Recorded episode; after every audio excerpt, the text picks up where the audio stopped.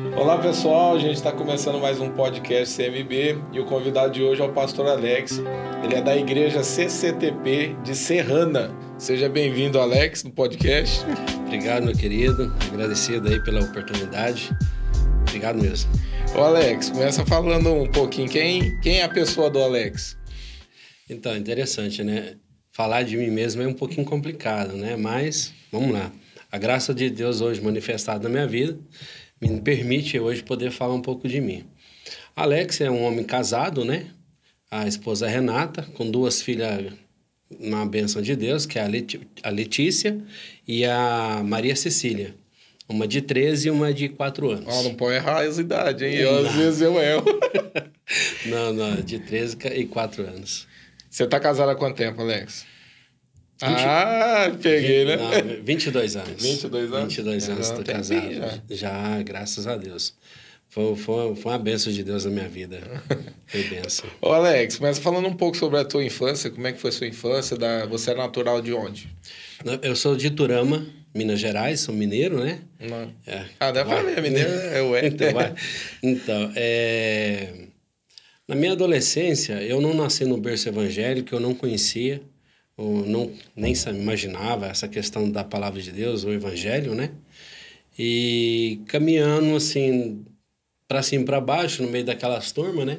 Sempre com amigos, achando que naquela época eu acreditava que nós tínhamos amigo, que era parceiro para todo, né?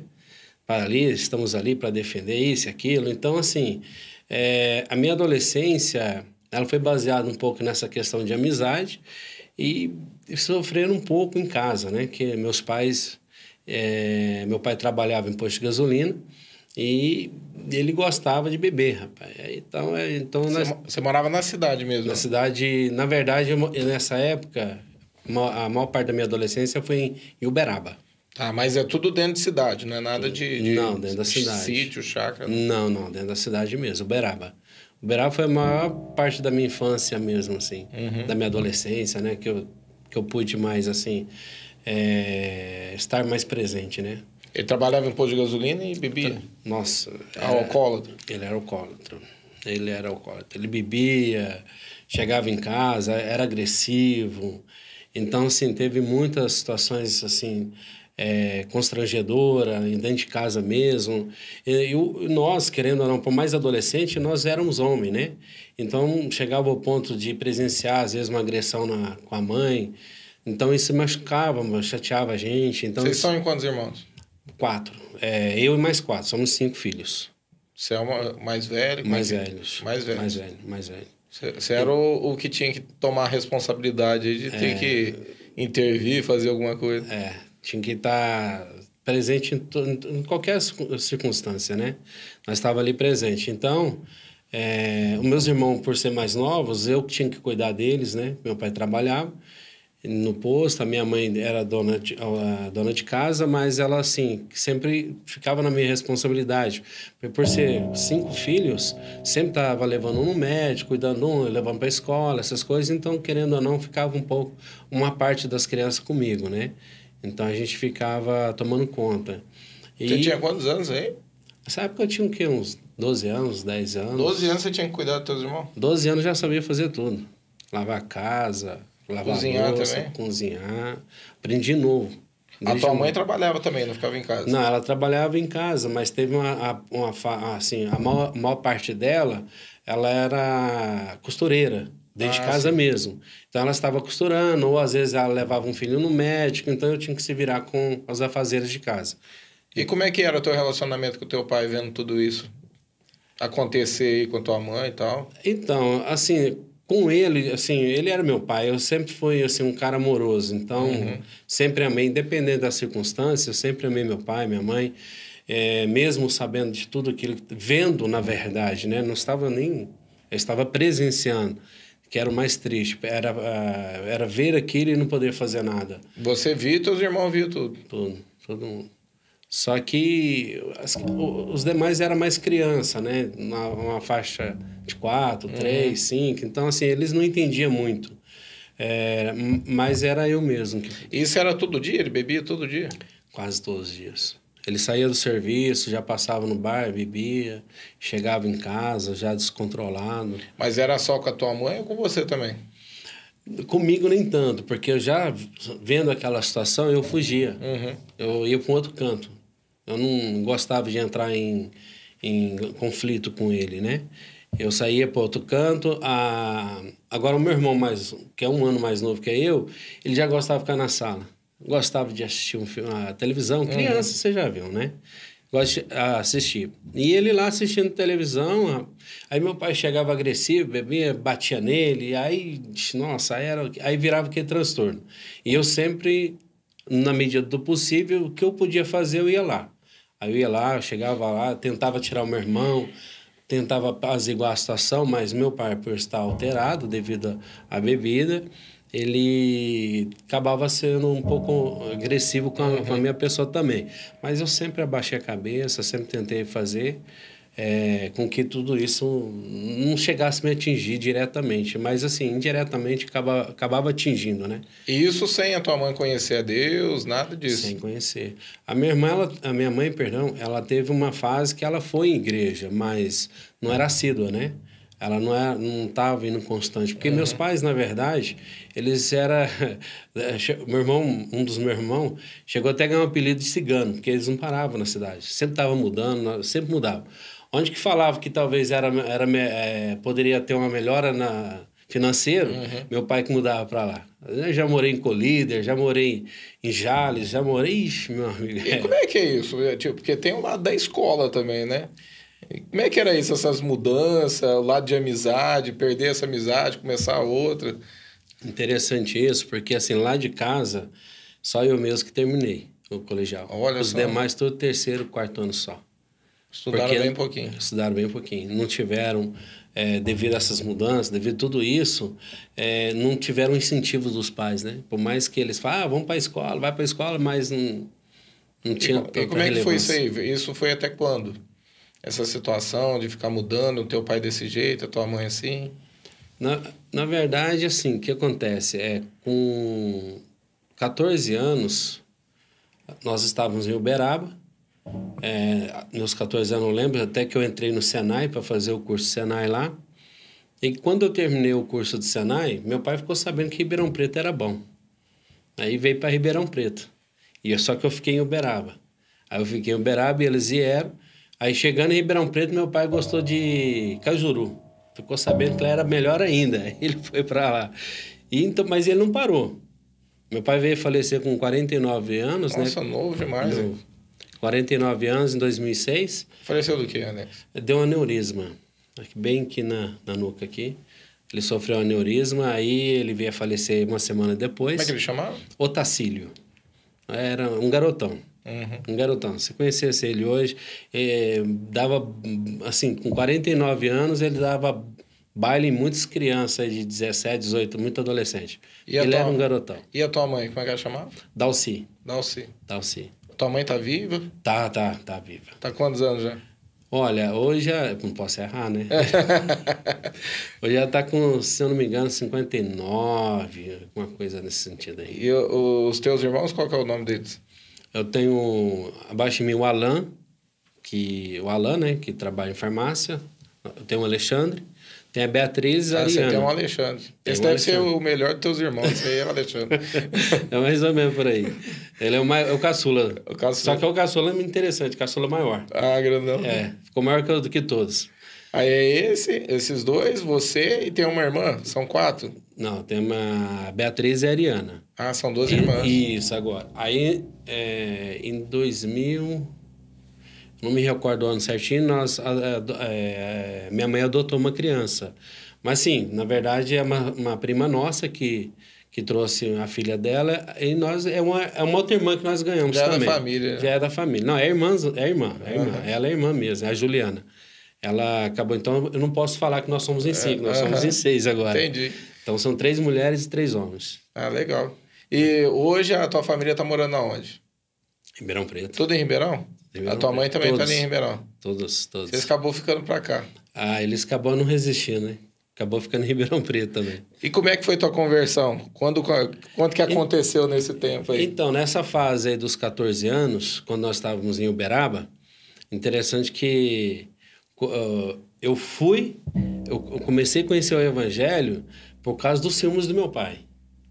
Porque, né, como ele bebia muito, ele estava muito alterado, e nessa época minha mãe começou a buscar na igreja por uma melhora, uma resposta. Uhum. É, ela tinha uma esperança em, que, em Deus que algo poderia acontecer. E meu pai chegou em mim e falou: Olha, você vai acompanhando sua mãe, porque a sua mãe deve estar com, ah. com o pastor. E não sei o que, e começou a falar, né, daquele jeito. Eu falei, tá bom, pai, tá bom, eu vou sim, né? Eu fui para acompanhar minha mãe ah, para ficar de olho. Entrei de gaiata ali. Mas foi a melhor coisa da minha vida. E você tinha quantos anos? 14 anos. 14 anos. 14 anos. E ali você começou a ter as suas primeiras experiências com Deus ali? Sim, aí foi onde que... Até então, eu não... Sim, eu, eu, eu frequentava, né, uma a igreja católica, eu fazia a primeira comunhão, mas por causa dessa questão que meu pai levantou acerca da minha mãe, aí nós começou, eu comecei a, a acompanhar minha mãe numa outra igreja, numa igreja evangélica. Ah, sim. Aí acompanhar ela, tudo certinho, só que eu me apaixonei, né? Não tem como não apaixonar, né? Então, eu até me seguro aqui um pouco, porque realmente foi algo que marcou na minha vida também. Que né? igreja que era, Alex? A Igreja Universal do Reino de Deus. Universal. A Igreja Universal. Eu também fui da Universal. Daí foi batendo eu... um papo, viajando, né? É, Você então... contou sobre a história. É, então, a Igreja Universal eu não tenho nada que falar dela, porque, uhum. querendo ou não, ela foi uma porta que me apresentou Jesus. Uma porta para muitas pessoas, né? Sim, sim. Hoje não. E aí, como é que começou a tua vida aí com, com Deus? Então, como eu tinha naquela época uma fé diferente, né? É, ouvindo a palavra lá, sendo ministrado, aí eu lembro certinho de um, de um obreiro, Leone, Denis, o nome meio estranho aí, mas eu lembro de, da fisionomia dele certinho. E ele veio e falou para mim. Ele falou algo que me chamou muito a atenção. Ele falou assim: olha, Deus tem um plano na sua vida. Deus tem um projeto para você. Quando ele falou isso, foi algo impactante para mim, porque é, na minha família, no convívio com a minha adolescência ali, as pessoas elas me subjugavam que eu não, eu não tinha Condições. Condições, eu não tinha futuro. Vida, não, não. É, era literalmente. É, era literalmente condenado. Até, inclusive, eu me recordo assim, de uma situação em que eu estava querendo namorar uma menina próxima, né? E uma tia minha, conhecia ela também, virou e falou: falou sai fora, que esse aí não tem futuro, porque, vixe, não tem chance, você vai passar fome. Olha só, então, assim, eu desacreditado, eu não tinha futuro. Eu era, uma, eu era o patinho feio da família, literalmente. Magrelo, rapaz. Eu não, eu não sabia se estava de lado, se estava de frente. Feio, orelhudo, ganhava apelido para tudo quanto é lado. Mas aí você chega num lugar onde você começa a receber algo que você não tinha, aquilo lá te impacta, assim de uma forma que você fala: Meu Deus, peraí, Deus? Eu pensei comigo, sabe? Deus tem um plano na minha vida, tem um projeto. Falei, como assim? Aí, aquilo, aí eu comecei. Aí minha mãe não ia mais, eu ia sozinho. Ah, que legal. Aí ela, assim, ela, é, porque na, na Universal, reuniões é todos os dias, segunda a segunda. Aí tinha dia que ela não ia, eu ia. Aí era eu que ia. Aí e, inter, e o importante que nós não tínhamos carro, não tinha moto, não tinha nada.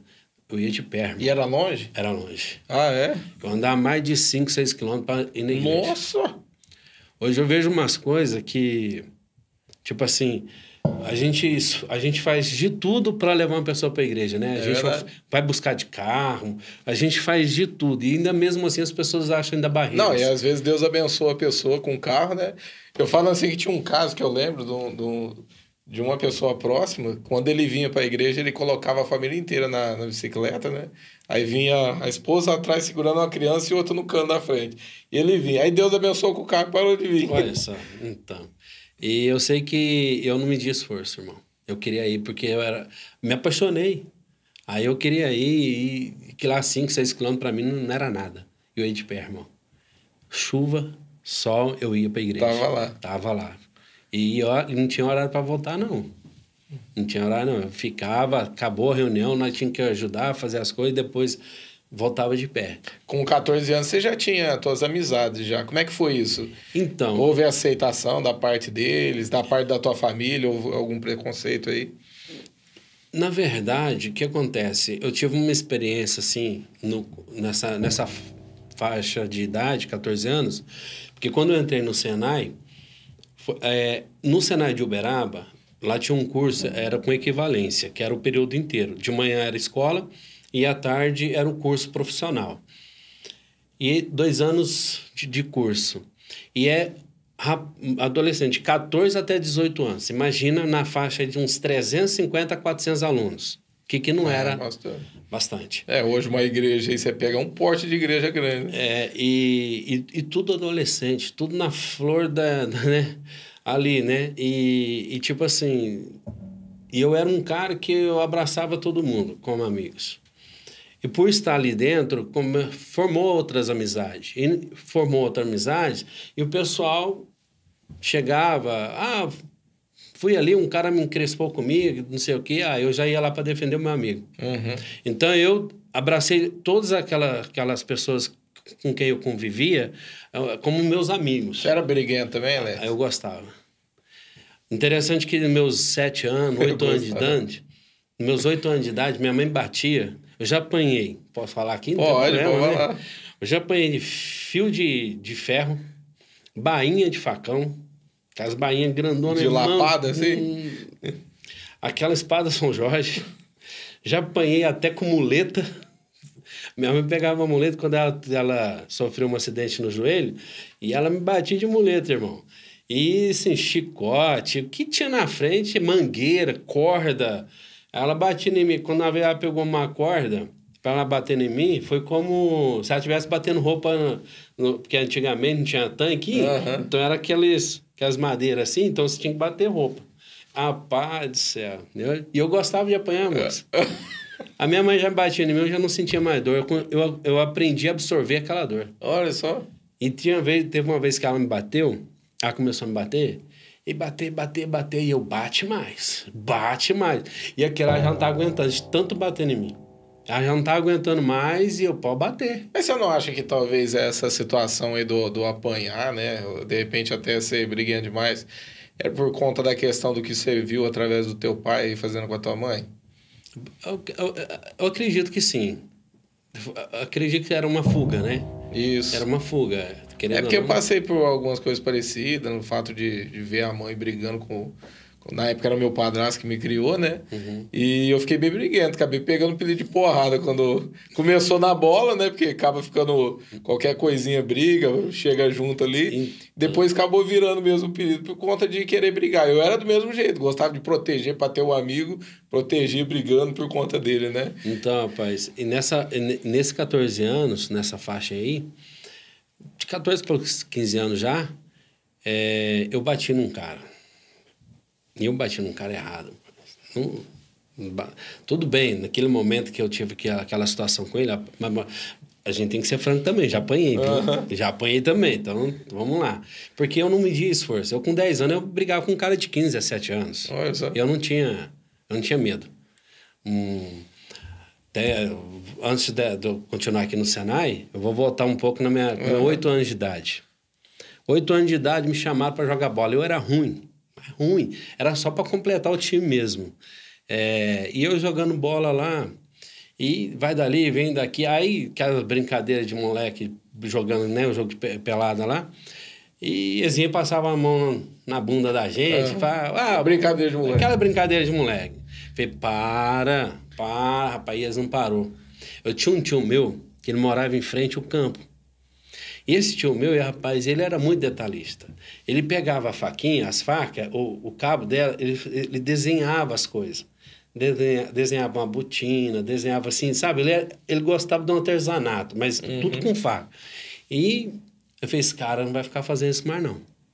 Rapaz, eu fui, fui na casa desse tio meu, peguei um punhalzinho, coloquei dentro do short e fui jogar bola. Pra parar com aquilo. Vai, Falou, agora, eu vou mostrar para eles como que. Eu não tinha medo. Era dois caras de 17 anos. Eu tinha. Eu era 10 anos, sei lá.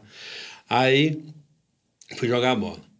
Teve um que, acho que Deus, eu acho não, tenho certeza que Deus guardou ele. Ele não veio. Aí veio o outro. Nisso que o outro veio, eu, eu coloquei, a, eu peguei, tirei o punhal e, e, e, dei nele. Mas nisso que eu dei nele, eu dei para pegar na barriga. Ele deu um pulo para cima e girou. Nisso que ele girou, pegou na coxa. E o ah, sangue velho desceu. Aí, Isso com 10 anos, Alex? Com 10 anos. Nossa, uma criança. Ah, eu não, eu não me não, eu não tive, não me arrependi não, irmão. Oh, oh que coisa, né? Não, não me arrependi não. Porque na época, quando aconteceu isso, eu fiz consciente e fiz assim, tranquilo. Eu falo, é Jesus na minha vida hoje. Que eu, eu acho que eu não estaria aqui hoje se não fosse Jesus. Pelo que eu era, né? Da forma que eu era. Como caminhava. Aí nesse dia, essa molecada me pegou, rapaz, me levou pra minha mãe. Esse dia foi o dia que eu apanhei com corda. Ah. Esse dia eu apanhei com corda. Ela batia, é pra bater. Pra bater. Então era ruim. Assim, coração... E aí, como é que ficou a tua situação com esse cara aí com, com 17 anos? Então, ele com 17, eu criança, né? Porque 10 anos criança. É... Como eu apanhei de corda, eu tava lá dentro apanhando, aí falaram pro meu pai que a, a, turma que me pegou, que me levou para minha mãe para mostrar o que tinha acontecido, eles ficou lá fora pulando de alegria, rindo. Ah, porque tava apanhando. É porque eu tava apanhando. E meu pai veio e falou: se você ver eles, pode fazer de novo, que, que eu assumo a bronca. Ah, pra quê, irmão? Aí eu cresci o peito. Nunca mais vi esse cara. Nunca mais. Olha só. Nunca mais vi o cara. Que aí eu caminhava na rua, assim, com o peito empinado. Falei, eu quero ver ele agora que eu quero mostrar para ele. Olha só, 10 anos de idade. 10 anos de idade. 10 anos. Eu tinha essa natureza aí, mas o meu coração mole. E você falou assim que você, um dia você pegou o, carro, o cara errado aí. O que, que aconteceu? Então, lá, na, lá no Senai, é, eu bati nesse rapaz por causa de fofoca, irmão. Chegaram em mim e falaram, ó, oh, fulano de tal quer bater no você. Eu falei, ah, beleza. Aí falaram que ele queria bater em mim. Aí, quando eu estou chegando na porta do Senai, quem que eu encontro? Ele, sozinho. Falei, irmão, fiquei sabendo. Ele falou, ah, isso mesmo. Eu tava com uma bicicletinha emprestada. Aí você já tava já, mais velho. Eu já tava com uns 15 anos aí 15 já. Anos. É.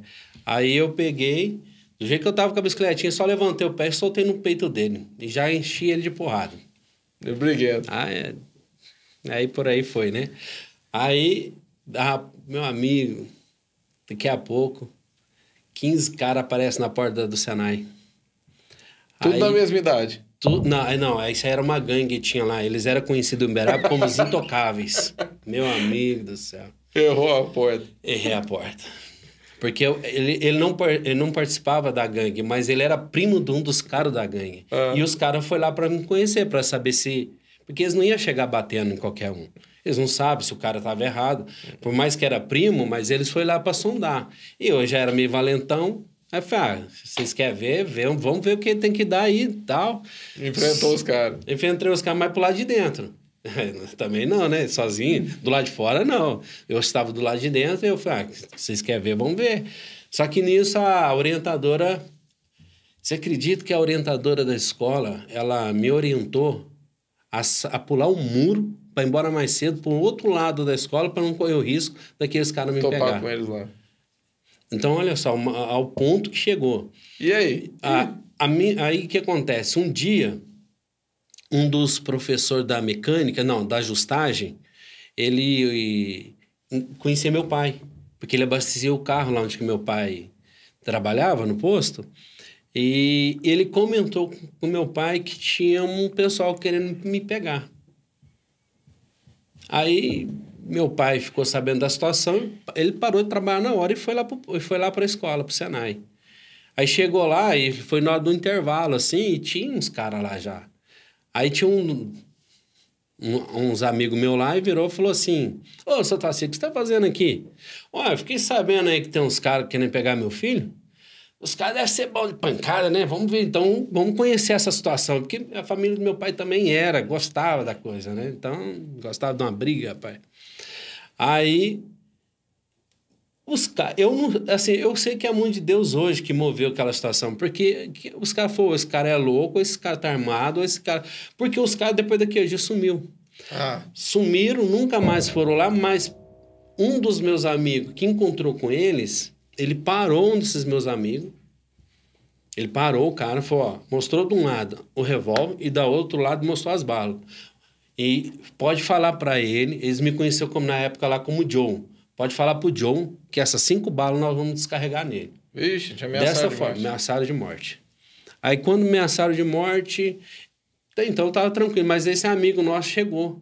Quando ele chegou, pensa num cara fantasma, um fantasminha branco. Ele tava branco, igual um fantasma branco. Pra te contar a história. Pra me contar a história. Ele falou, ó, nunca mais eu ando com você. Aí eu perdi meus amigos, você acredita? Ah, Cadê meus amigos pra me ajudar? Eu ajudei tantos, rapaz. E cadê meus amigos? Aí eu descobri que eu só tinha um amigo, que era meu pai. ah, mexeu contigo. Aí foi onde que, sabe? Aí É, falei, às vezes é Deus tá- até permitiu pra gerar cura dentro de você, né? É, aí eu falei, não, é, aí onde que eu aprendi e hoje até falo para alguns adolescentes, alguns jovens, eu até comento, falo assim, olha, amigo é só o nosso pai.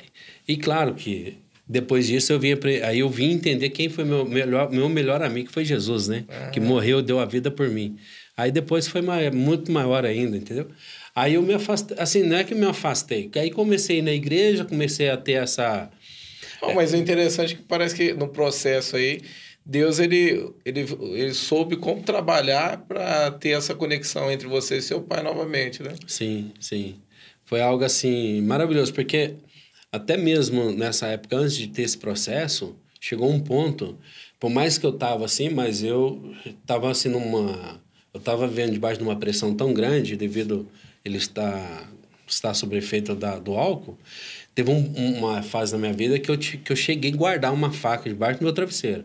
Que eu falei: se meu pai vir essa noite me perturbar, eu vou matar ele. Olha só. Chegou a esse ponto.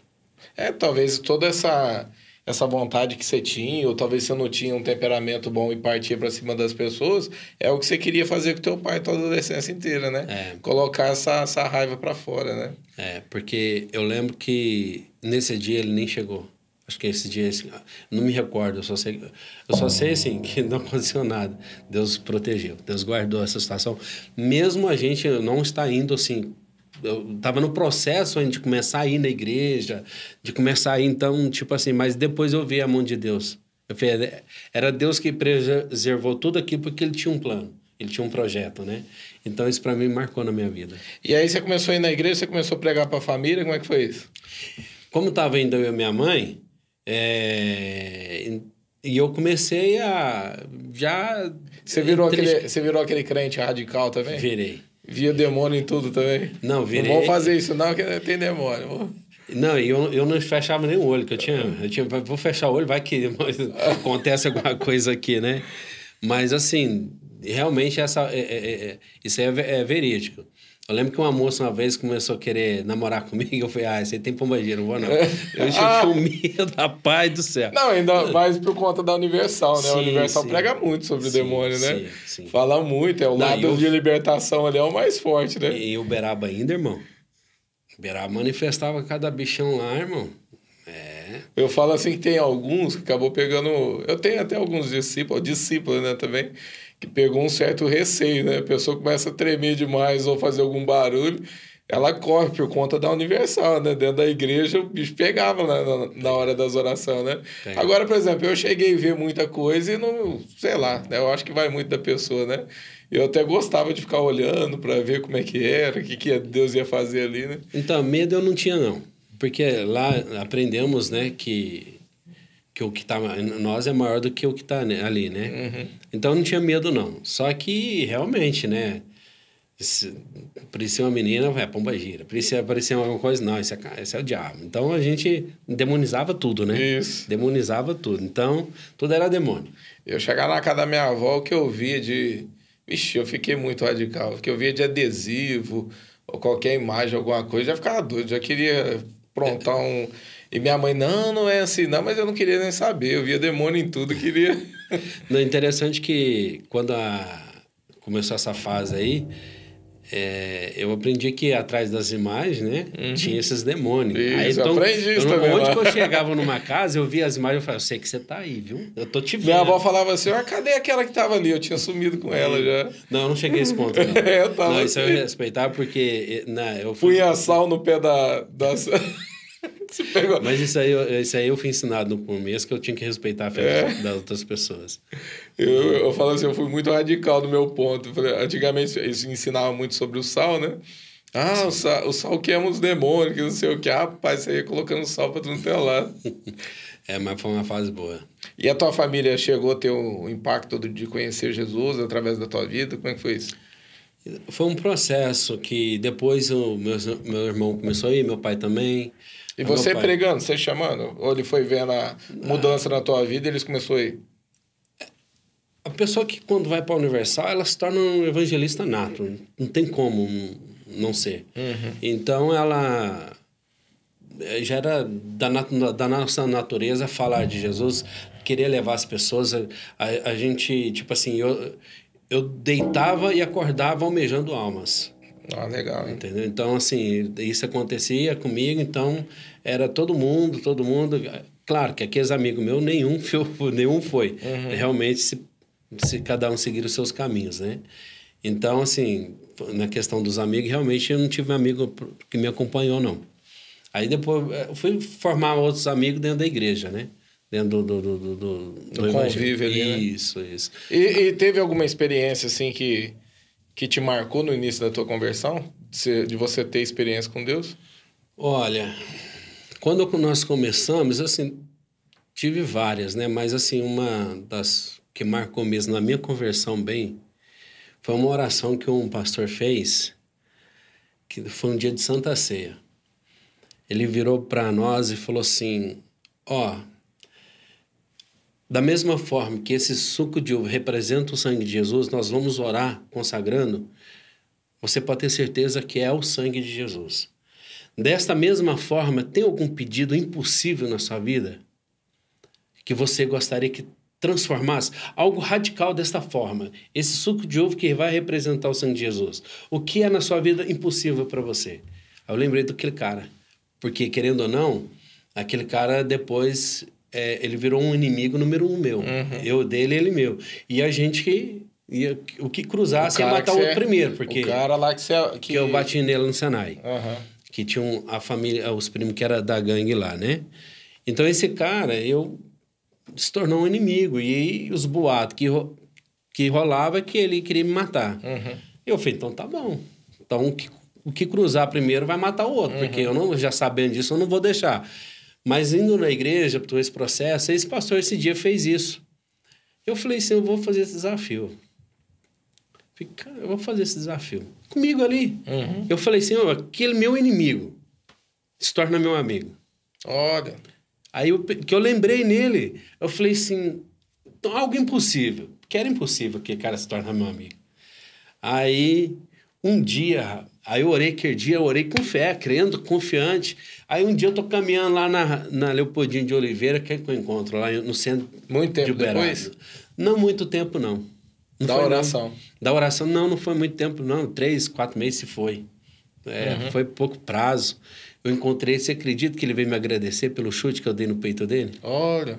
Ele veio me agradecer. Aí eu falei, até onde você já queria me matar? Hoje você vem me agradecer? Eu falei, cara, que aquele chute seu me, me, me... Eu fui curado de uma... Ele tinha um furungo, furúnculo, né, que fala? no peito. E aquilo lá tava imenso. Quando eu dei o chute no peito dele, estourou. E o cara foi curado. Rapaz! o chute. Aí ele me agradeceu. Mas, isso aí vocês estavam com qual que é a idade de vocês aí nesse? 15 anos, 16. Opa.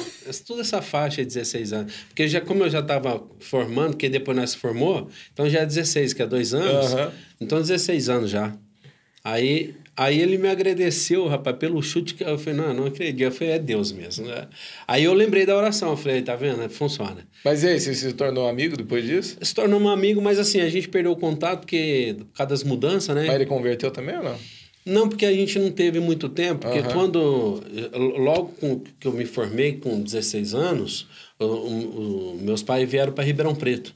E eu caminho por outro caminho, então acabei não... Como é que ele chama? Ah, hoje eu não vou lembrar não, porque a gente na época era muito apelido, né? Bom, se o cara estiver assistindo esse podcast numa dessa aí, né? É, não, o cara é... tá assistindo, você deixa teu nome aí, fala, sou eu. É verdade. aí eu vou pôr vocês em contato aí. Não, é, é, é verdade. Mas eu, eu não vou lembrar porque era muito apelido. Porque assim, no Senai, quando você entra, lá tem um código. Que é o primeiro, o primeiro termo, o segundo, o terceiro e o quarto. Ou quinto, né? Uhum. Que tem uns que era dois anos e meio. Eu fiz dois anos, então era o primeiro, segundo, terceiro, quarto termo. Quando você entra, é PA. Você sabe o que é isso? Não, não. É, não, preparado para apanhar. Ah. É. Então a gente entra, então a gente entra já com esse nome. Com esse, né? Vai ser capaz do... Do, do, do, do segundo termo, do terceiro, porque toda quem entra começa a apanhar do segundo, do terceiro, do quarto. Apanhar assim, né? Vem cantar parabéns uhum. para você. Aí nisso faz uma roda de uns 10, 15 e o parabéns, vem parabéns para você. E de repente é chute, é soco para tudo quanto é lado. que coisa doida. É, meu amigo. Muitas das vezes eu cheguei em, corpo, em casa com as costas roxas. As costas, aqui, tudo, tudo roxo. Era assim. Que coisa louca. É. e teve mais alguma experiência aí que te marcou no, nessa início aí de conversão? Ah, foi essa, essa, essa, isso aí que da, do meu amigo, né? Uhum. Assim, um cara que eu acreditei que, que quando nós se encontrássemos, um dos dois ia sair morto. Uhum. Isso aí foi um, algo muito forte na minha vida. E posso dizer que... E aí, depois meu pai, né? Vindo para a igreja, parou de beber. Porque meu pai acabou indo para a igreja. Ele converteu. Se convertendo. Meus ah, irmãos, meus irmãos todos vieram para a igreja. Então assim, a família foi para a igreja, né? Então uhum. isso aí é uma outra parte também. É que a, a questão da oração que me chamou a atenção. Uhum. 16 é, anos, não tinha, nunca teve essa experiência. Aí num, num ato de, de falar com Deus ali, ia acontecer isso, não era esperado, né? Então... Você, quando o teu pai converteu, você chegou a ver a, a mudança dentro de casa? Ele chegou a pregar sobre isso e falar? Não, porque, assim, é... era mais, assim, a... normal. Meu pai trabalhava em posto. Posto de gasolina é uns horários... Uhum. E a gente quase não ficava... Porque eu realmente eu não saí da igreja. Uhum. Então, ele trabalhava, quando ele chegava, eu estava na igreja. Então, eu chegava à noite, ia dormir, ele quando eu acordava no outro dia, era o final de semana, mas. Mas houve as mudanças, de tipo, não, acabou as brigas, ele parou de beber. Parou, parou, parou. Converteu mesmo. Não, teve, teve. Aí houve teve. a libertação aí. Houve, houve sim. Ah, legal aí. Isso é, é legal de. Vamos falar um pouquinho. Você conheceu a Renata quando? Olha, eu vim. Que eu, meus pais vieram para Ribeirão. Depois de uns cinco anos, se eu não me engano, cinco, seis anos, eu vim para Ribeirão também. Que eu fui morar sozinho nesse período aí. Eu vou, vindo para Ribeirão, se não me engano, 96. 96. 96 vim para Ribeirão Preto. É, e a minha irmã, a mais, a mais nova, a caçula, ela chegou em mim e falou assim: Alex, eu gostaria muito de ir no centro, nas lojas, comprar uma roupa, mas do meu gosto. Porque quando ela ia, ela comprava o que o vendedor queria oferecer para uhum. ela e ela ficava com dó. E nisso ela comprava o que o vendedor que oferecia, não o que ela queria. Ela tinha, era um coração muito mal. Ele fez assim: vamos fazer o seguinte: eu vou com você no sábado, porque eu não trabalhava no sábado, trabalhava de segunda a sexta. E no sábado eu falei: eu vou com você no sábado de manhã. Aí nós fomos no centro. Com esse código. Falei: ó, vamos dar uma volta, vamos dar mais uma volta. Esse era o nosso combinado. Uhum. Se ela não gostasse, ela falou: vou dar mais uma volta com meu irmão. Aí foi indo, foi indo. Deu horário de meio-dia, mais ou menos, meio-dia e pouco, vamos embora. Nós pegamos um ônibus ali no, em frente à rodoviária, aqui em Ribeirão Preto, né? Ali, aqui não, em Ribeirão. Uhum. É, pegamos um ônibus, a minha irmã com a sacola, toda feliz, que ela conseguiu comprar o que ela queria. E fomos para o fundo do ônibus, porque o ônibus estava lotado. No sábado, meio-dia e pouco, o pessoal saía de curso, saía, algumas lojas fechavam, então o ônibus lotado. E tinha duas moças sentadas atrás no ônibus. Uma era a Renata, no caso, na época eu não conhecia, era uma era a Renata e a outra eu não conhecia também. A moça, é, ela se ofereceu em segurar a sacola. Aí ela virou para minha irmã e falou: Você quer que eu segure a sacola? Aí minha irmã deu a sacola para ela. Aí deu a sacola para ela. Eu olhei assim, rapaz, uma menininha novinha, bonitinha. Uhum. Falei: oh, bonita, hein? Mas não fiquei quieto na minha e tal. Aí, quando foi na praça da Dom Pedro, a moça que estava do lado da, da Renata desceu, a minha irmã sentou e continuou deixando a sacola com a moça, com, essa Renata, com a Renata. Eu virei para ela e falei, não é folgada, não? A moça oferece segurar a sacola para você, você senta e não pega a sacola, deixa ela continuar segurando. Aí ela, ô moço, desculpa, não sei o quê, não sei o quê. Aquilo lá, meu coraçãozinho já tu, tu, já. Eu nem conhecia, nem perguntei nada, nome, nada. Você tinha quantos anos aí? Tinha 20. 20 anos. 20. Ela tinha, se eu não me engano, uns 15, a Renata. É, mais ou menos perto da minha também. É. Eu tinha eu tinha isso aí, ia fazer 20, a Patrícia estava com 16. Então, eu tinha 20 anos. Aí conheci ela. Só que eu conheci ela assim, né? Houve esse episódio com ela. Na Coca-Cola ali, eu morava no. Então, mas você, peraí, você saiu do ônibus? Não, então, é isso que eu ia falar agora. Quando, sa... é, quando passou essa praça, minha irmã sentou, aí houve essa situação de Aham. eu comentar com ela. Quando chegou na Coca- na Coca-Cola, nós descemos porque eu morava no Planalto 1. Descemos ali na Coca-Cola. E nisso eu fiquei olhando pro, pro fundo, pro, pro, vidro, pro retro, o vidro de trás do ônibus. Rapaz, não é que ela deu uma olhadinha? Ah. Ela deu uma olhadinha que lá meu coração encheu. Eu falei, nossa, ai, que legal. Mas morreu por ali, você acredita? E passou assim um tempo, eu não vi mais essa moça. E não via mais, assim, não, não havia, nem conhecia, nem tinha nome, nem telefone. Aí quando foi no, na- no ano novo, na passada, na virada do ano, eu tava, tava só eu e meu irmão em casa, na virada do ano. Aí eu subi na rua da minha casa, rapaz, José Roberto Bruno, José Roberto Bruno. Eu comecei a orar. Nessa época eu tinha me afastado, já me, me afastei, mas assim, um coração sempre é, em Deus, confiando sempre em Deus. Aí eu orei, eu falei, Senhor, eu não quero isso para mim. Eu, na rua sozinho, irmão, orando com Deus, falei, Senhor, eu quero uma, eu quero que o Senhor me dê uma, uma mulher fiel, temente, uma mulher que possa me dar filhos, uma mulher que seja que esteja o coração totalmente voltado no Senhor. Eu fiz essa oração, irmão. Isso na virada. Quando foi em janeiro, eu saí do meu serviço mais cedo, peguei, peguei o ônibus, e quando o ônibus lotado, e tranquilo, isso em dia 15, dia 18 de janeiro, de 97. 97, alguma coisa assim. É, 97. Aí eu vi uma moça lá no fundo. Quem que era? Aquela menina que segurou a sacola da Quanto, minha quanto irmã. tempo depois aí? Eu acho que foi uns seis meses depois. Olha que legal. Aí, não, interessante que, tipo assim, e aconteceu depois da oração, que até então eu não tinha visto ela mais. Aí depois da oração eu vi, aliás, não, eu tinha visto, mas. Aí depois eu conto essa parte aí que é um pouquinho complicado. Aí eu peguei, dei um sinal para ela.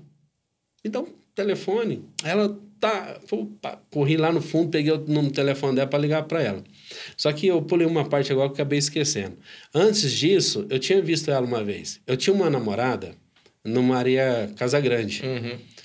E, mas assim, eu mas quando eu vi essa moça, nunca dei em cima, nunca, sempre respeitando tudo, porque eu tinha uma namorada. Uhum.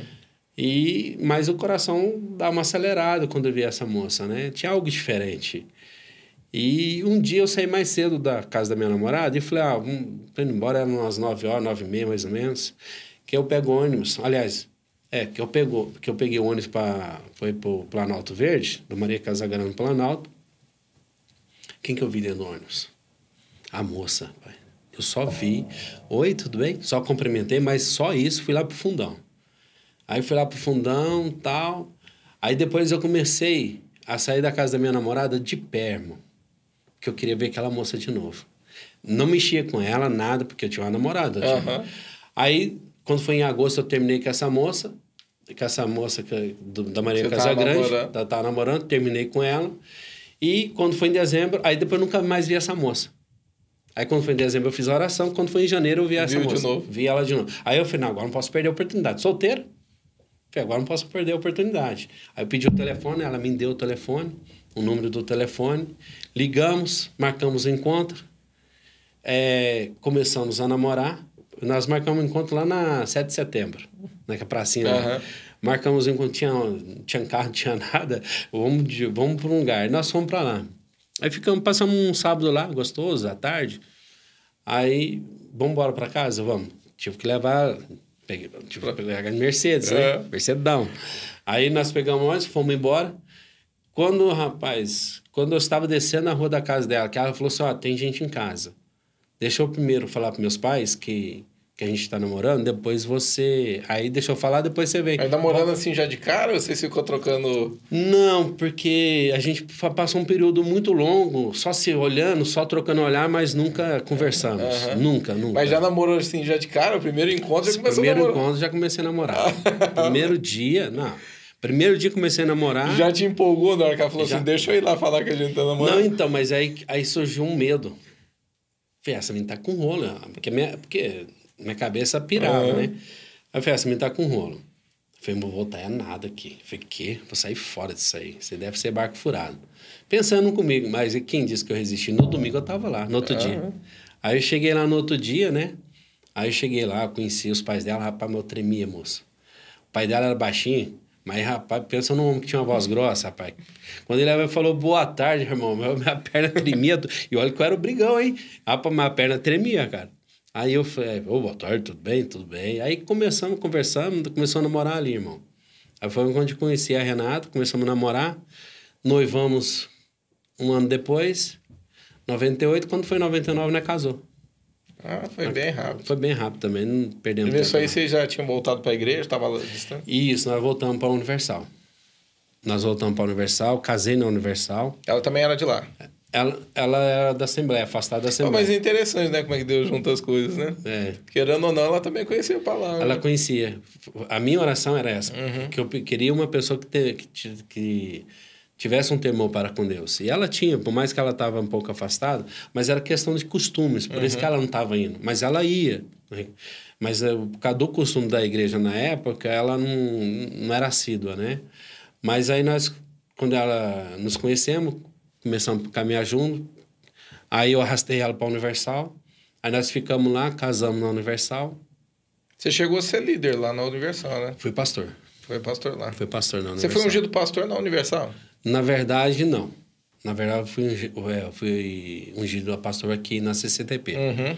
Mas lá já tinha, por exemplo, eles, eles não ungem, né? É não, é? Não, é depois. Eles ungem a bispo, uhum. eles ungem... Eles, eles só levantam, tipo... Só levantam. É um obreiro, depois vai subindo e vira Evangelista um e depois pastor. Aqui hoje o processo é outro também, uhum. né? Na minha época era isso. Era obreiro, auxiliar, pastor. Já dirigi igrejas em Patrocínio, Patos de Minas, uhum. Araguari, Tupaciguara, Montes Claros... Já em vários lugares. Depois, depois que você casou com ela, você, você, você chegou a pastorear, não? Não, não, não. Não, porque a minha esposa teve uma experiência não muito agradável um dia em uma das reuniões lá, que ela foi sozinha. Ela, no começo, ela nem quis se abrir comigo, uhum. até me assustei, mas eu respeitei a, a, a decisão dela não querer comentar comigo. Mas depois eu entendi o que, que era. Uhum. Porque naquele momento você tem fé, você levanta, vem. Se você não tem fé, fica aí sentado. E aquilo lá machucou ela. Ah, tá, feriu. Mano. Feriu ela. Aí, de, aí nós saímos. Aí nós começamos a ir na graça. Uhum. É verdade, você falou Aí eu comecei a ir na graça. graça. Quando eu comecei a ir na graça, aí a gente começou a ficar lá. Porque assim, meu coração sempre foi de servir. Sempre foi servir. E lá você chegou a pastorear também? Ou? Não, eu comecei, eu fui obreiro, levantado obreiro. Uhum. Aí eu fui levantado obreiro, comecei a trabalhar como obreiro ali. E trabalhando, trabalhando um dia, num domingo, lotado a igreja de manhã, rapaz, trabalhando lá como obreiro e tal. O Espírito Santo falou assim: olha para tua esposa. Olhei, quando eu olhei para minha esposa, minha esposa estava assim. Ó. Ah. Como se ela tivesse. Ela entrava fria e saía gelada. Uhum. Do que adianta você estar tá aí trabalhando, querendo cuidar dos de fora, se você não está cuidando dos de casa? Meu amigo do céu. Que lá o Espírito Santo falou forte comigo assim, que eu falei assim: meu Deus, o que, que eu estou arrumando? O que, que está acontecendo? E nesse período, eu estava tendo uma resistência, porque o pastor Isaac e a pastora Fran, eles estavam me convidando a, a, a ir visitar onde eles estavam frequentando, lá em, em, Ribeirão. em Ribeirão. E eu tinha uma resistência, mas quando o Espírito Santo me deu aquela, aquela direção, a, a, aquela situação, eu falei, meu Deus, eu preciso cuidar da minha esposa. Eu preciso cuidar da minha família. Já fazia tempo que você estava casado já? Já, porque eu já tinha até minha, a minha filha mais velha, ela uhum. tinha... A, acho que depois de 10 anos já. Eu tinha 10 anos de casado. Porque a mi- minha menina, acho que tinha um ano, ela foi até apresentada na Igreja da Graça, pastor William. Sodré é um homem de Deus, grande homem de Deus também. Então, então aquilo começou a me- mexer comigo. E eu acabei aceitando o convite do pastor Isaac e da pastora Fran, que eu, por sinal hoje é meus pastores, né? Então caminhando, aí eu comecei a caminhar com eles ali, comecei a caminhar, caminhar. Aí foi onde que eu conheci essa questão assim de cobertura espiritual, porque até então É porque é bem diferente, né? é diferente, é diferente, totalmente diferente. Aí eu vi uma mudança radical na minha esposa. Minha esposa, quando ela estava comigo nessas igrejas, ela não se movia para nada. De repente, um mover de Deus veio sobre a vida dela, que já logo de cara ela já se envolveu na escolinha das crianças. Assim, era outra Renata. Era outra Renata. Ela teve assim experiência com Deus que, que Marcou realmente que ela, marcou, que motivou marcou, ela. motivou ela. E, e eu vi que era onde que eu tinha que estar, né? Eu acredito assim, foi um, foi um tempo, uma experiência ali que Deus Você começou a caminhar com o Isaac, vai fazer quanto tempo aí? Você tá junto com ele agora, do, do tempo que ele te convidou e você tá agora com ele, faz quanto tempo? Ó, porque em 2017 que ele abriu a igreja aqui, a gente já está caminhando acho que desde 2015. Uhum. Porque de, outra igreja, quando ele era evangelista na outra igreja, né? Então ali a gente eu já comecei a caminhar com eles. Tinha Dois umas- anos depois ele abriu um ministério e aí, você acabou ficando. Aí eu, é porque, na verdade, quando aconteceu dele sair, já logo em seguida também teve uma situação em que eu senti no coração de sair. Uhum. Falei, ó, foi aproveitável até agora, foi bom, foi bênção, não tenho o que falar, que foi Uhum. bênção mesmo, entendeu? Não, não posso negar. É, minha esposa teve experiências maravilhosas com Deus, ali onde nós estávamos, só que eu vi que chegou o meu tempo ali. Aí eu falei, eu preciso caçar meu caminho. E nisso ele estava em São Paulo ainda, né, em Jundiaí. Eles estavam para lá e eu comecei a procurar a igreja, até buscar orientações deles também pelo Bispo Zezinho, ali em Ribeirão Preto. Eu estava até pensando em vir para Brodowski também. Só que eu falei, ah, Brodowski, distância, às vezes... Acaba não- ficando longe. acaba ficando assim, né? Longe. Aí eu falei assim, ah, e agora? O que nós vamos fazer? E de repente veio a notícia, ó, estamos sendo enviados para Ribeirão Preto e a gente vai abrir uma célula. Eu falei, tô junto. e estamos juntos até hoje. Aí hoje, hoje tem um trabalho ali com o Isaac, né? Na igreja em Ribeirão. Sim. Vocês estão com um trabalho lá em Serrana, onde é a igreja que você pastoreia. Uhum. E ele falou aquele dia que tem mais alguns lugares, né, cara? É, tem, tem o trabalho em Porteirinha, Porteirinha, verdade. Sertãozinho, Que é o irmão dele, Porteirinha. é o, o Lázaro, o Diácono Lázaro, Aham. Que é o irmão do Isaac. irmão do Lázaro. E, Isso, e irmão na do Isaac. onde mais? É, Franca e Sertãozinho. Olha que legal, tá crescendo, né? Tá, é, é isso que é gostoso. Aham. Porque, tipo assim, não é algo cent- centralizado. É para expandir, né? É. Então, e o Isaac também tem um coração aí que Ah, ele... eu, sou, eu sou suspeito de falar deles, porque... tipo, interessante que o, o- quando o pastor Isaac entrou na família também, eu, eu queria pegar ele. Ah, é? Eu queria... Meu Deus do céu. Eu também... O pastor Ele Isaac... era magrelo, né? Magrelo e eu... E, rapaz, mas pensa num cara turrão. Vai, Isaac, você escapou de apanhar, viu? Não, não. Rapaz, é, tipo assim, ele era o jeitão dele, mas interessante que, tipo assim, eu ia na igreja, mas assim, em vez de Aham. levar a palavra para ele, não, eu queria era o contrário, eu queria afastar ele de Deus, porque eu queria brigar com ele, olha só. Mas assim, É mas, o pessoal entender, né? A Renata é irmã da Fran. da Fran, Da pastora Fran, né? isso. Vocês se conheceram por conta disso. Isso, isso, meu concunhado, né? Isso. Então, tipo assim, eu e ele não tinha muita afinidade no começo da relação, não. Mas assim, se cumprimentava, conversava, mas não tinha, não. Aí depois foi vendo, foi indo. Ah, Deus fez essa transformação na vida deles, né? Que ele já, deu, já esteve aqui, né? Deu, já. deu Ele e a testemunho. Fran já falou. Né? Então. E, e eu falo, de coração aberto, coração cheio. De, eu falo, são pessoas de referência hoje na minha vida. É, eles são uma benção, né? É, eu não. Deixa eu falar, você, te- você foi proprietário de uma, de uma auto center ali em, em Ribeirão, né? Como é que Sim. começou isso? Então, eu, eu comecei em Ribeirão Preto, em 96, quando eu vim para cá, eu comecei a aprender, porque eu tinha me afastado do curso do Senai na época. Como é que chamava o auto center? Aqui em Ribeirão, é, Ribeirão foi Alex Car. Alex Car. Alex Car, na rua São Paulo, perto da Santa Casa. Uhum. Então, mas assim, o meu, meu processo em Ribeirão Preto, 96, eu entrei para aprender, porque eu tinha um curso, mas não exercia, fiquei mais de seis anos sem exercer a função, uhum. então eu perdi, e depois eu comecei, tive que reaprender, né? Aí eu eh, reaprendi, fiquei trabalhando, eu trabalhei nessa área há 15 para 18 anos, aí eu buscava, eu tinha um desejo, eu almejava abrir uma empresa. Uhum. Mas sempre falava para minha esposa que, que eu sempre tive o coração para fazer a obra. Eu sempre tive esse coração para fazer a obra. Mas estou trabalhando, eu quero abrir uma empresa. E, e, um dia, no final da virada do ano, nós fomos passar lá na Assembleia de Deus, ali do Maria Casa Grande. Uhum. Aí o pastor pregando, ele falou assim: ah, nas ministrações dele, ó, oh, Deus manda te falar não. Falei, vixe, então não é esse ano. Aí depois, ó, Deus manda te falar assim. E não aconteceu nada. Mas eu também falei, amém. Vai acontecer no tempo de Deus. Aí eu sei que foi assim, no terceiro ano também falou, ó, Deus falou, ó, Deus manda te falar que é esse ano agora e que até em, até em maio, até em abril, vai, vai, até em março. Até em março vai acontecer o que Deus mandou te falar que, que é esse Você ano. Você tá buscando, tá? Aí, bom, a administração dele não era essa, mas do nada saía essa, vinha essa, essa voz. Né? Eu falei, amém, é esse ano. E interessante que aí o meu irmão já estava assim, meio, né, relutando comigo, que ele queria que eu abrisse a empresa. E eu falei, não, eu só abro se for na, na vontade, dentro do propósito de Deus. Fora do propósito de Deus, eu não abro. Aí ele falou, você não tem fé, não? Eu falei, não. Eu falei, Deus, me perdoa. Dessa forma, eu não tenho fé, não. Eu falei, não tenho fé. E quando foi em abril, é, em março, fechou março, irmão, mas eu continuei, não aconteceu nada até março. E o pastor tinha falado que até em março era a resposta que era o sim. E não aconteceu nada, mas eu continuei crendo que. Eu falei, não, é meu. É meu. Não, tomei posse. Tomei posse. Quando foi em abril, aconteceu o um milagre.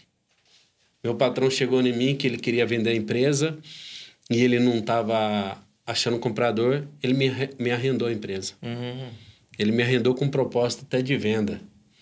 Aí e nesse período que eu, que eu fiquei que, arrendado, eu levantei recurso suficiente para eu poder, não comprando a empresa dele, eu tive recurso para montar uma empresa para mim. Ah, tá legal. Então Deus, Deus, Deus fez assim, preparou tudo. E foi maravilhoso, foi bênção na minha vida, adquiri bastante coisa através Você ficou dali. quanto tempo ali com a empresa? Mais ou menos seis anos. Seis anos. Seis anos. E aí, quando estava tudo estruturadinho e tal, você parou por conta da e, obra de Deus? Por conta. Não, Como é que foi esse processo aí? E já vinha, né? Até mesmo antes de abrir a empresa, já vinha sempre esse desejo de fazer a obra, sempre. Eu trabalhava final de semana de segurança em eventos de casamento. Uhum. Mesmo estando ali também, eu conversava muito com meu irmão, que nós trabalhávamos final de semana à noite. Eu falava para meu irmão, falei, meu irmão, continua firme aí, porque é, nada, nada disso aqui é para mim. A empresa não é para mim, esse, esse trabalho extra para mim também não é. Uhum. E eu gostava de trabalhar. Sempre, nunca neguei fogo, não. Vamos trabalhar, vamos trabalhar. Trabalhava. E, mas o coração queimava, ardia pela obra, irmão. Aí chegou um ponto em que Deus preparou as coisas. Foi falou, quando veio a, essa situação de vocês sentaram, você e o, e o Isaac, de falou de abrir uma, uma igreja em Serrano? Foi aí que começou? Não, não. Como não. é que foi isso? Conta pra gente. Porque assim, é, já vinha um processo desse desejo no meu coração, de fazer a obra. Uhum. E estando dentro da empresa, querendo ou não, te acaba te dando um recurso maior para você sobreviver. Uhum. E você saindo desse recurso para depender da obra é um pouquinho mais árduo. Aquela, aquela, entra aquela insegurança. Entra, entra, entra. Mas assim, eu quando eu tomei a decisão, conversando, sempre eh, sendo orientado por ele, tomei essa decisão. Eu falei, Alex, é de Deus. O bispo Zezinho também, na época, falou, me alegra muito o coração. Porque eu falei, ó, tomei a decisão, estou vendendo a empresa. Aí eu vendi a empresa e comecei a caminhar. Mas já a, a, já fazia o trabalho em Serrana. Ah, tá. Mas fazia como casa de uh, célula, né? Começou com células em casa. Isso, começamos com célula. Até Aí ir pro tinha... salão depois. Até ir pro salão. Aí depois abrimos o salão, mas eu já... Isso, abrimos em dezembro. Eu tinha empresa ainda. Quando foi março, eu me desliguei da empresa. Em março agora, uhum. desse ano. Aí eu me desliguei da empresa. E agora eu tô... A gente está aí. Aí você vendeu tua parte e, e ficou só na obra. Fiquei só na obra. Como é que tá a igreja lá hoje? Tá benção. Nossa, é bom, né? É, é, as pessoas às vezes falam assim, é, é, você, você, pô, irmão, eu sou escravo. Eu sou igual o apóstolo Paulo, escravo por amor. Eu só, como se o, o senhor estava lá conosco aquele dia lá do pastor Luciano Subirá, aquela uhum. frase que ele falou da esposa lá, eu amo te amar. Isso. Eu amo amar você, né? Isso. Isso aí é o que eu amo. Eu amo amar fazer a obra, irmão. Isso aí, sou apaixonado por, pela obra, por Jesus, então... É, então, eu, eu não sei se depois, se não puder falar também, depois você manda cortar, eu corto. Mas eu achei interessante é, o fato que você falou que você vendeu a tua empresa e você vive do recurso do que você recebe da empresa. Isso. Não vive do recurso da obra, né? Isso. Então, tipo assim, você se doou mesmo, que era o teu sonho da, da tua empresa, tudo, e hoje você está vivendo com o recurso do que você vendeu a empresa e fazendo a obra de Deus. Isso, isso. É, isso é, é louvável, é interessante. É, é, é isso Mas aí. Deus vai te honrar em nome de Jesus. Então, é, mas assim, e o pastor Isaac, ele também tem nos abençoado também. Uhum. O pastor Isaac é uma benção. Ele e a pastora Fran, eles têm nos agraciado também. Então, hum. nossa, seria injusto da minha parte também não falar isso, falar entendeu? Dele, né? Mas realmente a minha dependência total é desse recurso mesmo. Ai, que legal. Então, tipo assim. Eu falo assim, é confiar em Deus, né? Você crê é, que. Porque vai acabar, né? Vai acabar, mas você crê que Deus está no controle. Deus está né? no controle de tudo. A minha esposa, às vezes, ela fica alegre. Eu falo, confia, confia, fique em paz. Deus faz a obra. Mas eu acredito que Deus fez. vai te honrar muito ali. Amém na igreja em si, como igreja vai crescer, que você está plantando algo que é um sacrifício teu, né?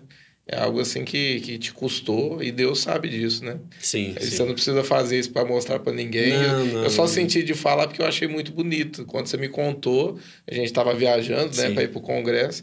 E, e você me contou, aquilo mexeu comigo, eu achei interessante. Eu acredito que Deus vai te honrar muito aí, em nome de Jesus. Amém. Teve alguma é, experiência sobrenatural assim, que transformou tua vida ou a vida de alguém?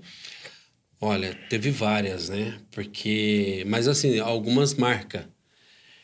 Eu lembro de um dia, é, estava numa reunião em oração, né? Chegou o momento da oração. Uhum. E quando eu estava orando, caminhando no meio do, do povo, tinha uma criança. Uma criança mais ou menos de uns 10, 11 anos. Uma menina. E ela estava carequinha. Uma carequinha devido à situação eh, da, da saúde dela, que era fragilizada. Uhum. Rapaz, que lá me moveu de íntima compaixão, assim, acerca daquela criança, porque que lá meu coração despedaçou quando eu vi aquilo. Porque o cabelo, querendo ou não, né, é a coisa que a mulher mais ama, né, de ter, né? E eu vi aquela situação daquela criança que lá me cortou meu coração. Irmão, eu chorei com lágrimas. É, chorei, eu orei com lágrimas. Aqui dentro, assim, orei e falei, Deus. Marca, irmão. Isso na onde, Alex, em Verão? Em Tabirito. Uhum. Quando estava tomando conta de uma igreja lá, né? Uhum. Aí aconteceu isso, aí... E é criança pequena? Criança. Aí depois você vê os cabelos crescendo, irmão. É lindo demais. É lindo, é lindo. Assim, você vê aquele... Assim, é algo sobrenatural. É algo você, que... chegou, você chegou a fazer oração por ela? Orei, orei, orei, orei, orei. Declarando cura. Declarando cura. Deus curou ela. Deus curou ela. Olha que legal. Deus o que, que ela tinha? Então, na verdade, era uma, uma doença que. Assim, eu não, eu não vou lembrar agora. Se eu falar que era isso, aquilo, eu vou estar uhum. mentindo. Não lembro. Mas era algo que fez ela perder os cabelos, tudo, irmão. Mas aí depois ela começou Deus restaurou tudo. Restaurando. Então, o que lá marcou muito na minha vida. Assim, foi algo. Teve várias pessoas, assim, é, sendo curadas, pessoas sendo, tendo transformação pessoas assim, igual, por exemplo, aqui aí Serrana mesmo, por exemplo, um rapaz, um jovem, debaixo de assim da bebida, das drogas, então, assim, e a gente vê Deus ir lá e buscar ele transformar. Então, isso aí, essas coisas aí. É, é, eu falo assim, é gratificante, né? A gente poder olhar e ver Deus transformando a vida de uma pessoa, né? Isso. É, isso, isso que nos move, né? Isso aí é, é o combustível para a gente falar assim, nossa, tô levantando amanhã, tô indo para lá para isso, porque Deus vai operar. Deus está no negócio. Deus está no negócio e Deus quer isso, né? Porque muitas vezes as pessoas, ah, mas será que não é de Deus que a pessoa esteja passando por isso? Não, eu não vejo dessa forma, não. Deus quer o melhor para os seus filhos. Amém. Né? Então, tipo assim, o que Deus tem, é, tem feito, o que nós temos visto ali, milagres, tenho, a gente tem um rapaz em Serrana que ele teve a cura de câncer ali, Nossa, através das orações dos irmãos, claro, da igreja, entendeu? Uhum. A igreja de Cristo sempre em oração. Uma coisa eu, eu sempre eu tenho tido experiência junto com a igreja. Às vezes a pessoa traz oração, assim, um pedido de oração e eu, eu falo para a igreja, igreja, vamos orar. Vamos orar uhum. acerca dessa questão. Uma vez trouxe uma situação que um jovem estava desaparecido já fazia três meses. Não tinha resposta. Estava desaparecido. Aí eu falei, igreja, vamos orar? Vocês creem que Jesus pode fazer? Não dava dois dias, o jovem apareceu. Ah, que legal. Então, e é o que a gente foi ministrado lá em Ponta Grossa, né? Que Deus, ele, ele manifesta através de sinais, e esses sinais produzem um avivamento na igreja, né? Sim, sim, sim. E, e, você vê que as pessoas, elas... Move elas a orar. Move, move elas em buscar acerca daquelas questões, né? Então, tipo assim, essa questão de... Uma vez, um chegou um pedido de oração, é, uma criança que estava internada e os médicos não achavam nada, não tinha solução. Uhum. Tinha nada, não achava. E a criança só piorando, só estava agravando a situação e eles não descobriam. Aí nós orava, a igreja orava, irmão. No mesmo dia ou no outro dia, o médico, ó, achamos, achamos a situação. Vinha à tona a situação. Então, assim, você vê esse mover, você vê esses, essas maravilhas de Deus operando na vida das pessoas, irmão, não tem como você falar, eu vou ficar quieto. Não tem como. É, não... não tem como você, você falar assim, não, eu quero que Jesus. É, as pessoas conheçam esse Jesus que nós conhecemos.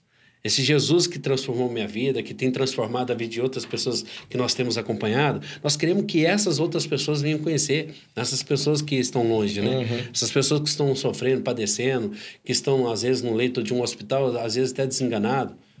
Nós conhecemos um Jesus que pode curar. Nós conhecemos um Jesus que pode transformar. Mudar a situação pode, dela. Pode, pode. Ô Alex, a gente está terminando o podcast, mas eu queria assim, ó, se você pudesse é, você pode, na verdade, né? Eu queria que você deixasse uma mensagem para quem está nos assistindo em casa, direcionado dentro, pode ser dentro daquilo que a gente falou aqui, ou algo que Deus tem embradado no teu coração para esses dias. Você virasse para essa câmera aqui e deixasse uma mensagem para quem está em casa aí. Amém. Ó, você que está aí, nos assistindo neste momento, deixo aqui um recado assim para vocês que não há barreiras, não há circunstância, não há muralhas, não há problema que Deus não possa resolver. Muitas das vezes nós atribuímos a Deus o nosso fracasso, as nossas frustrações, pelas nossas decisões. E nós muitas das vezes não refletimos que foi nós que decidimos, foi nós que tomamos essas, uh, tivemos essas ações. Foi nós que plantou. Então entenda que o que Deus tem para você é maior do que aquilo que você almeja, que você busca. É maior do que aquilo que você que passa pelo, pela mente do ser humano. Então, esse Jesus que nós estamos aqui falando de hoje, assim como ele transformou, ele fez algo na minha vida que eu falo que se não fosse Jesus eu não estaria vivo, porque é, eu, eu sei como eu era. E o interessante é que Jesus, quando olhou para mim, ele me chamou para estar no Evangelho, para estar falando acerca da, da, da, da, palavra. Ele, quando ele me chamou, ele não chamou pelo que eu era, mas o, o que eu seria através da vida dele através dele atuando na minha vida. Então, da mesma forma, eu digo a você: não olha para o que você está vivendo, por aquilo que você está sendo. Lembra de que o, Jesus, quando te chama, te chama, ele te chama não é pelo que você é, mas sim pelo que você pode se transformar através da vida dele. Então, deixa Jesus atuar na sua vida. Deixa Jesus te abençoar, te resgatar, te transformar, te restaurar, porque eu tenho certeza que ele vai fazer isso. Amém. Amém? Alex, é, deixa o, o Hoje, se as pessoas quiserem conhecer o teu trabalho lá em Serrana, qual que é o endereço lá? Ah, pá, deixa eu é, pegar pega aqui agora. Eu lembro, mas é Evaristo, mas assim, vamos, vamos pegar que vai ser mais fácil. E alguém pode estar nos assistindo lá de Serrana lá, quer conhecer o teu trabalho, né? É, Evaristo Gonçalves Garrido, número 73, no bairro é, Santa Cruz ali, ali perto do depósito ali do João de Barro. Vocês estão ali há quanto tempo já na igreja? Vai fazer um ano agora em Um dezembro. ano. Um, um ano, um ano. Tá, e se as pessoas quiserem te conhecer nas redes sociais? É CCTP de Ribeirão Preto mesmo, né? E o É. teu? E o teu, o teu perfil pessoal? Não, não. Não- não- não gosta? Não tem? Tá, tá.